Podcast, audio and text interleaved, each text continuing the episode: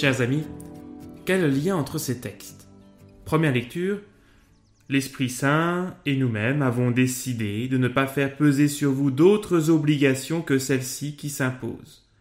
Vous agirez bien si vous vous gardez de tout cela. Bon courage. Deuxième lecture, il me montra la ville sainte Jérusalem qui descendit du ciel d'auprès de Dieu, elle avait en elle la gloire de Dieu.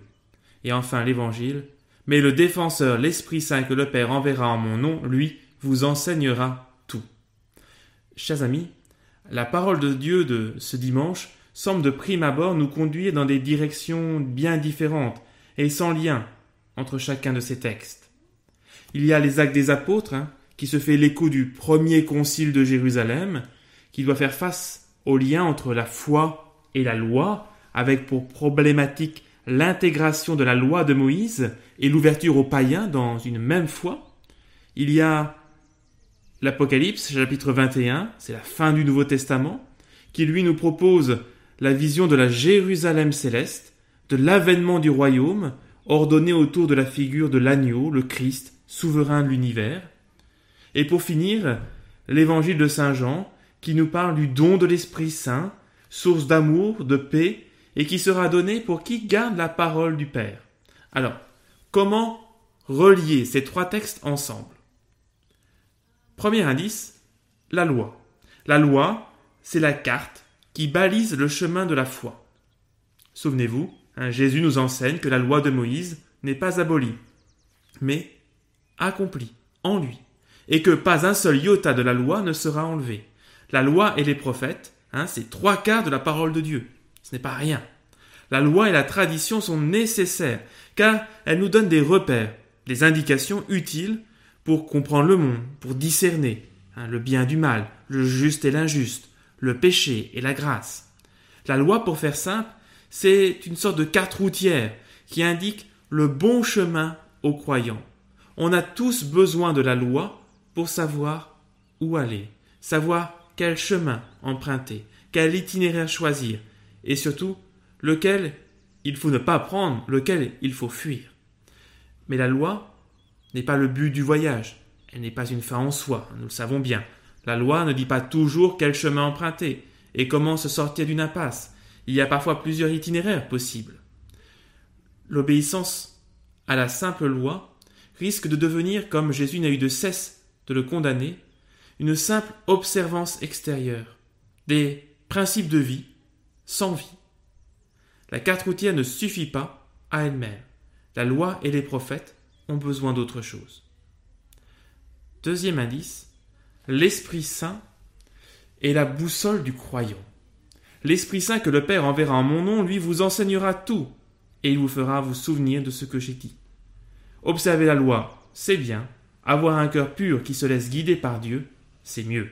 Et Jésus en fait la promesse, vous allez recevoir une force le Saint-Esprit de Dieu. Alors qui est-ce? Bien sûr, nous le reverrons avec la Pentecôte, mais il est le consolateur, celui qui apporte la paix de l'âme, la paix intérieure. Il est le défenseur. Face à l'accusateur qui est le diable, il est l'avocat qui me défend. L'Esprit Saint, c'est donc cette boussole de ma vie, celui qui me guide, qui m'oriente sur le bon chemin. Il me prend là où je suis et il me guide vers le Père. Il est celui qui m'aide à discerner, qui m'aide à réfléchir. Il est donc celui que j'invoque pour m'aider à, prendre les bonnes décisions, à faire les bons choix. Chers amis, on ne peut pas se contenter de la carte, de la loi et de la tradition. Même si la loi de Dieu est parfaite, hein, comme le dit le, le psalmiste, la loi de Dieu est parfaite, elle est lumière pour les yeux, elle est réconfort pour l'âme et elle est joie pour le cœur. Mais il faut aussi ajouter elle ne se suffit pas à elle-même. Nous avons besoin de l'Esprit Saint, parce que j'ai besoin que Dieu vienne en moi, moi qui suis pécheur, et je dois me laisser guider par lui. Je dois recevoir sa force, lui qui est le consolateur, le défenseur, le don de Dieu. Troisième indice, le but du voyage, c'est le royaume de l'agneau. La carte et la boussole ne servent à rien si on ne sait pas où l'on va et quel est le but du voyage?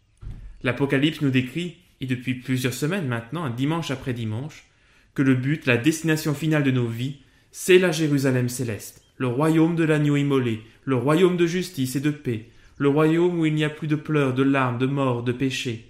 Cette cité, dont nous dit l'Apocalypse, est éclairée par la seule gloire de Dieu.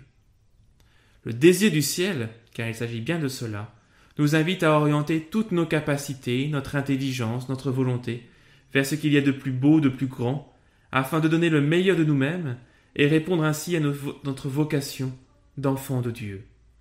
Chers amis, la foi pascale, la foi en Jésus ressuscité, repose tel un triptyque sur ces trois éléments.